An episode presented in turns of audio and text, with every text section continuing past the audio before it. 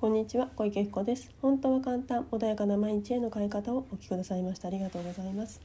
このチャンネルではちょっとした気づきや意識の切り替えで毎日が穏やかで自分が集中したいことに集中できパフォーマンス上げることができるちょっとしたことをお伝えしていきたいと思います。では本日はそわそわして落ち着かない時にすることについてお話ししていきたいと思います。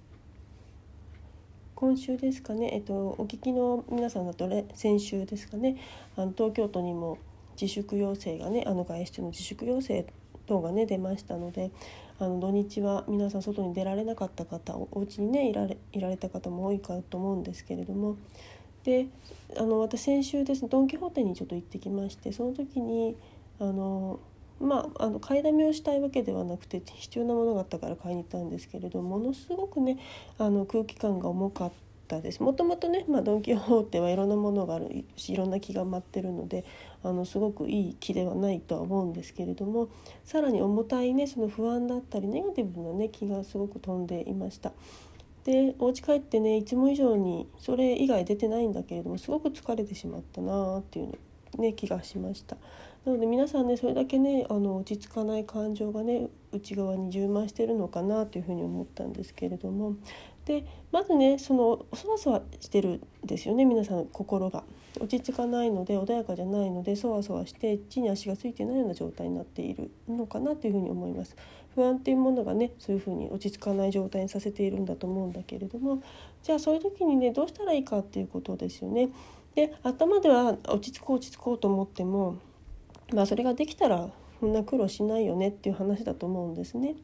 なのでじゃあ今日はどういうふうにしたらちょっとねその軽くなるかなっていうところでこんなことはどうでしょうかっていうことでね。あのよくね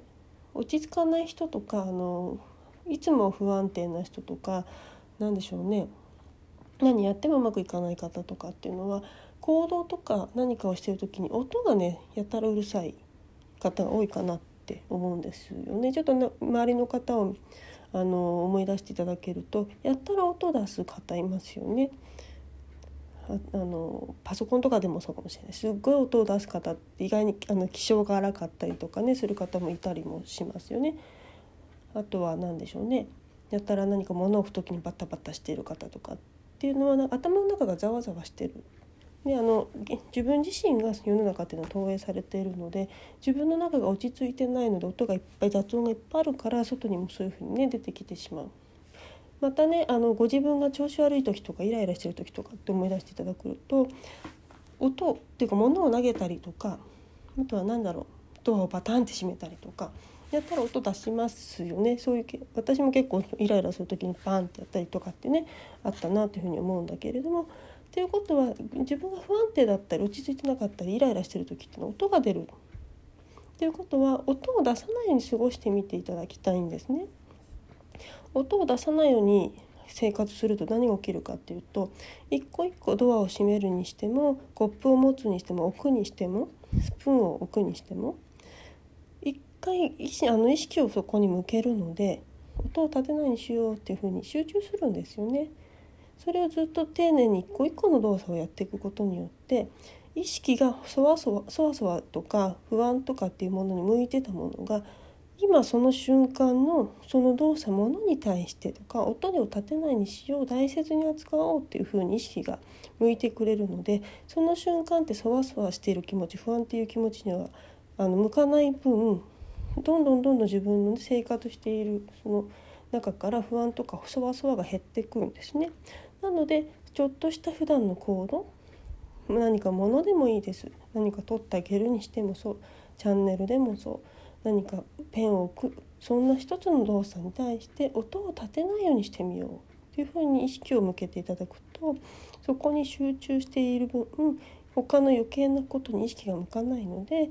あのすごくね落ち着いてくるかなというふに思います。そわそわしている時っていうのは余計なこと考えてるからそわそわしたりとかするのでその時間をもう減らしてあげるしかないんですよね。だけど意図的に一生懸命コントロールしようとかって思ってると難しいのでそういうね何か違うところ動作一つに対して落ち着いていくことによって減らしていきましょうよっていうふうなことですね提案というかねであのこれずっとやっていくとおそらくねあの人に対してもすごく丁寧に扱ったりとか自分に対しても丁寧に扱うようになってくるのでだんだんさらにね心が穏やかになっていくと思いますので是非ね継続していただけるといいんじゃないかなというふうに思います。ではね今日はこれで終わりにします。またね不安でそわそわしても本当しょうがないという方はセッションもやってますので Zoom でもやってますので是非ねご連絡いただければと思います。では本日もありがとうございました。